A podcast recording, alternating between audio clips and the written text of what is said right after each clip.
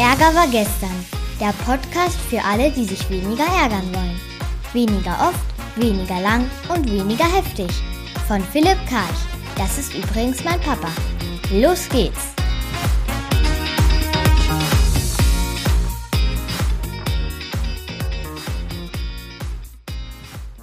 Und es geht weiter mit einer neuen Folge zum Anti-Ärger-Podcast, wie immer aus den drei Lebensbereichen Politik, Medien, Kunden und aus meiner eigenen kleinen Welt. Ich fange an mit Politik und Medien. Da gab es jetzt das Thema, dass der Google-Algorithmus ein bisschen merkwürdig ist und zwar bildet er das nicht ordentlich ab. Und da war das Beispiel hier mit BioNTech. Ich zitiere mal aus dem Krautreporter-Newsletter. Özlem Türeci und Ugo Shahin sind zwei Menschen, deren Bekanntheit in den vergangenen Wochen durch die Decke gegangen ist. Sie zählen längst zu jenen Personen, bei denen bei einer Google-Suche nicht nicht nur Webseitenergebnisse erscheinen, sondern auch ein Kästchen mit einer ersten Erklärung zur Person bestückt von Google. Wer dort vor einigen Tagen Ugo Shahin eingab, bekam Vorstandsvorsitzender BioNTech angezeigt. Bei Özlem Tureci erschien nicht, dass sie Gründerin oder Medizinvorstand des Unternehmens ist, stattdessen Ehefrau von Ugo Shahin. Und später hieß es dann auch irgendwo, ja, der, der Mann, der halt Vater des deutschen Impfstoffwunders und äh, das wurde ihm eben zugeschrieben, nicht seiner Frau. Dazu die Journalistin im Wortlaut. Algorithmen sind weder neutral noch objektiv, sie sind von Menschen gemacht und spiegeln deshalb die Ungleichheitsverhältnisse unserer Gesellschaft wider. Im schlimmsten Fall diskriminieren sie unbemerkt Millionen von Menschen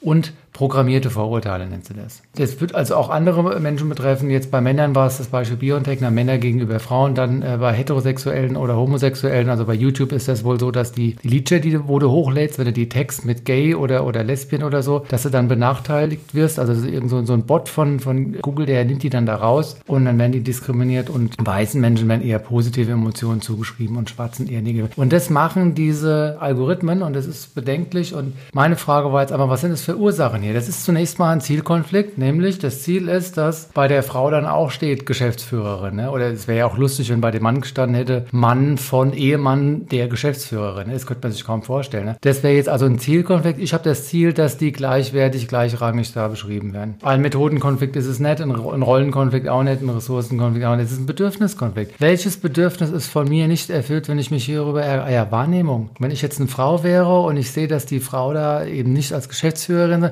fühle ich mich nicht wahrgenommen, wenn in der Identifikation mit dieser Frau als Frau. Es ist auch nicht gerecht. Warum kriegt der Mann diesen Titel und die Frau kriegt einfach nur eine Beschreibung und Abhängigkeit von ihm? Letztlich, glaube ich, geht es auch Richtung Sicherheit, weil wenn ich wüsste, dass Sprache scheißegal ist und ich wahrgenommen werde und in meinem Leben glücklich bin, dann ist es auch egal, welche Titel wir da drunter schreiben. Aber so ist es ja leider nicht. Schließlich auch ein Glaubenssatzkonflikt, denn ich könnte ja sagen, mein Glück in meinem Leben hängt davon ab, dass ich auch als Geschäftsführerin da tituliert werde. Wenn mein Glück damit nichts zu tun hat, wenn mein Selbstwertgefühl, jetzt bin ich wieder mal mit meinem Lieblingsthema Selbstliebe, wenn wir uns alle nur genug Selbstliebe haben, dann sind die Dinge wahrscheinlich auch nicht mehr so wichtig. Damit will ich es aber nicht marginalisieren. Bitte nicht missverstehen. Und letzter Punkt ist natürlich ein Kommunikationskonflikt, weil es geht hier um Kommunikation. Was kann man hier machen? Selbstempathie, WOSSAT. WOSSAT ist ein Akronym Wut, Ohnmacht, Schuld, Scham, Angst, Trauer. Welches Gefühl habe ich eigentlich, wenn ich das so lese, ne? dass die also jetzt die Ehefrau ist und nicht, ja, da ist eine Wut, da ist eine liegt unter der Wut. Da ist eine Ohnmacht, weil ich kann nichts ändern. Ich habe auch eine Angst, dass es so weitergeht und dass wir nie in der Gesellschaft ankommen werden, die adäquat sich ausdrückt. Traurig ist das Ganze natürlich auch. Was ich auch machen kann, ist eine Unterscheidung zwischen dem, was wirklich ist und zwischen dem, was in meinem Kopf ist. Ne? Weil was ist wirklich? Das ist die Beobachtungsebene. Da stehen andere Bezeichnungen drunter. Das ist das, was ist. Das ist noch keine, kein kriminelle Tat und gar nichts. Ne? Konstruiert in meinem Kopf ist es erstmal eine Bewertung. Ne? Die Bewertung sagt nämlich, das ist ungerecht, es ist diskriminierend oder sexistisch oder was auch immer. Das ist eine Bewertung, das ist meine Leistung, die habe ich da drauf gepackt und mein Leid entsteht durch die Bewertung. Ich kann noch einen Schritt weiter gehen, dann ist es nämlich keine Bewertung mehr, sondern ein Urteil. Das Urteil wäre das, finde ich, nicht richtig, was da gemacht worden ist. Es wäre so eine Art subjektives Urteil, weil ich spreche von mir, na, ich als Richter. Und das zweite wäre noch ein Stückchen oben drauf, ein Scheibchen oben drauf gelegt, nämlich, das ist falsch. Ne? Also ich finde es falsch, ist mein Urteil, das ist falsch, das ist dann ein, ein objektives äh, Urteil. Da wird es noch schlimmer.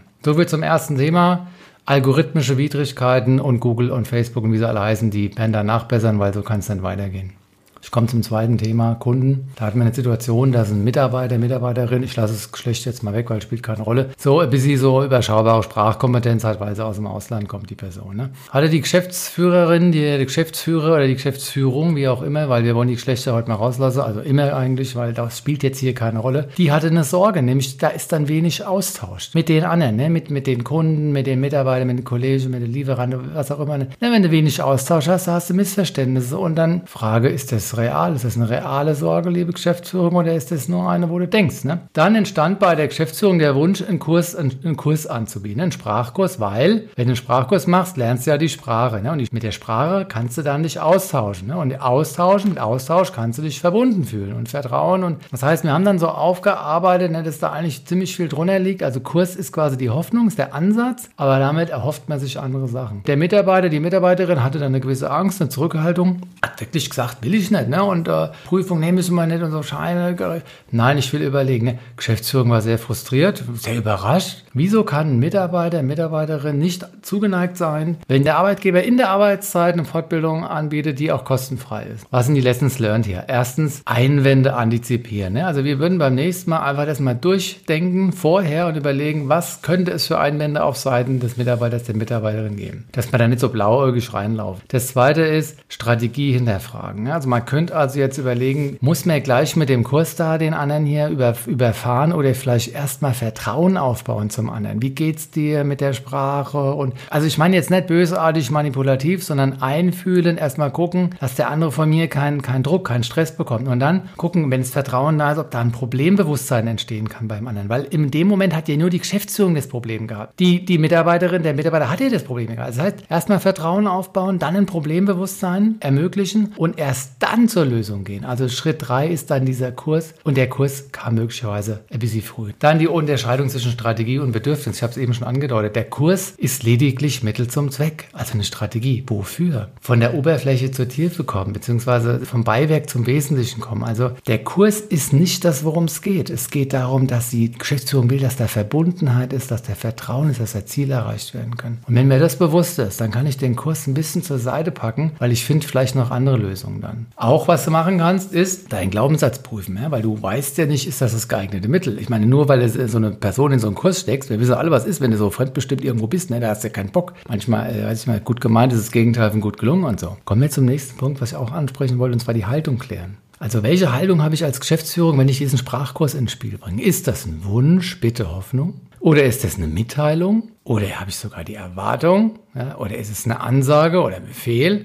Oder ist sogar eine Drohung? Und falls es auch eine Drohung ist, also nach dem Motto, mach den Kurs sonst. Was sind denn das für Konsequenzen? Und da meine ich, nächster Punkt, ganz wichtig, die roten Linien. Ne? Also wo bin ich im Bereich Konsens mit meinen Mitarbeitern, Mitarbeiterinnen? Konsens heißt, die und ich, wir gucken gleichermaßen und suchen intensiv nach der besten Lösung. Wo sind wir im Kompromiss? Jeder muss ein bisschen was aufgeben, ja, aber insgesamt äh, können wir doch gut leben damit. Und wo gehe ich in die Durchsetzung rein? Also wenn ich als Geschäftsführung weiß, das ist hier kein Wunschkonzert, sondern es wird den Sprachkurs geben. Du darfst vielleicht den Lehrer, die Lehrerin aussuchen oder die Zeit oder so. Dann kann ich natürlich ganz anders das Gespräch führen. Und da ist mir manchmal ein bisschen leichtgläubig. Eine ganz andere Idee wäre jetzt einfach, dass man das lässt mit dem Kurs, sondern einfach sagt, du, es geht auch so oder man schaltet jemanden dazwischen, so, so ein Manager-mäßig, so eine Führungskraft, wo dann mit denen spricht ne, und dann das regelt so. So viel zum Thema Sprachkurse in der, in der Firma. Dritter Punkt war, ich muss über meinen Sohn hier wieder sehr gerne sprechen. Letzte Woche hatten wir das, äh, das äh, Klingelisieren, diesmal war es Klopfvisieren. Ich war bei ihm im Zimmer gewesen, war ein bisschen müde gewesen am Samstag. Wollte mal Mittagsschläfchen wieder einlegen. Ne? Habe ich zu ihm gesagt, du Toni, ich gehe ins Bettchen und würde gerne gern bis Mittagsschläfchen machen. Nur, dass er das weiß. Ja, ja, kein Problem. Ich gehe ins rüber, lese noch ein bisschen da. Ne? 13.47 Uhr, klopf, klopf, klopf. Ich so, das soll noch Mittagsschläfchen sein. Ne? Guckt er rein was soll ich ein Mittag essen? Ich so, ja, mein Gott, hier, geh runter und such, da ist was. Und ich habe mich geärgert, dass er geklopft hat, wo ich doch mit ihm ausgemacht hatte, Mittag. Und dann ist mir aufgefallen, naja, Du hast ja nicht wirklich mit ihm ausgemacht. Du hast ihm nur gesagt, dass du Mittagsschläfchen machen willst. Aber es war mal wieder nicht smart. Ihr kennt die meisten von euch oder alle, ihr kennt die Smart-Regel, ne? spezifisch, messbar, attraktiv, realistisch und terminiert. Hatte ich nicht gesagt. Ich hätte nicht gesagt, bis 14.30 Uhr bleibst du draußen, Bub. Oder ich hätte ja auch, während ich bei ihm im Zimmer war, sagen können, du, falls, wenn du nachher äh, hungrig wirst, ne, ohne das Futter oder so, ne, habe ich ja nichts gemacht. Ich war ein bisschen naiv wieder, habe ans Gute im Menschen geglaubt und er ist ein guter Bub, ne, aber wenn er Hunger hat, ne, und der Vater liegt im Zimmer, dann ist doch egal, ob er irgendwie was gesagt hat hat, hier von wegen hier Mittagsschlaf. Ich meine, was ist Mittagsschlaf überhaupt? In diesem Sinne, na, da war mein Ärger dann wieder weg, als ich gesehen hatte, dass es eigentlich mein eigener Anteil war. Ich komme zum Ende. Wir haben gesprochen über drei Dinge. Über algorithmische Widrigkeiten, dass äh, Google und andere da die Persönlichkeiten, die Personen nicht adäquat wiedergeben. Über sprachliche Widerstände, der Widerstand, einen Sprachkurs zu machen, wenn das nicht richtig eingebettet ist und durchdacht ist. Und von gestörten Mittagsruhen, weil der Vater keine richtige Vereinbarung gemacht hat mit Samsung. Ich freue mich auf nächste Woche und bis dahin. Das war eine neue Folge von Ärger war gestern, dem Podcast von Philipp Karch. Hat dir die Folge gefallen? Ärgerst du dich jetzt weniger oder ärgerst du dich jetzt sogar noch mehr? Der Podcast geht auf jeden Fall weiter und wenn du magst, bist du wieder dabei. Bis dahin, viel Spaß mit all den Ärgerangeboten.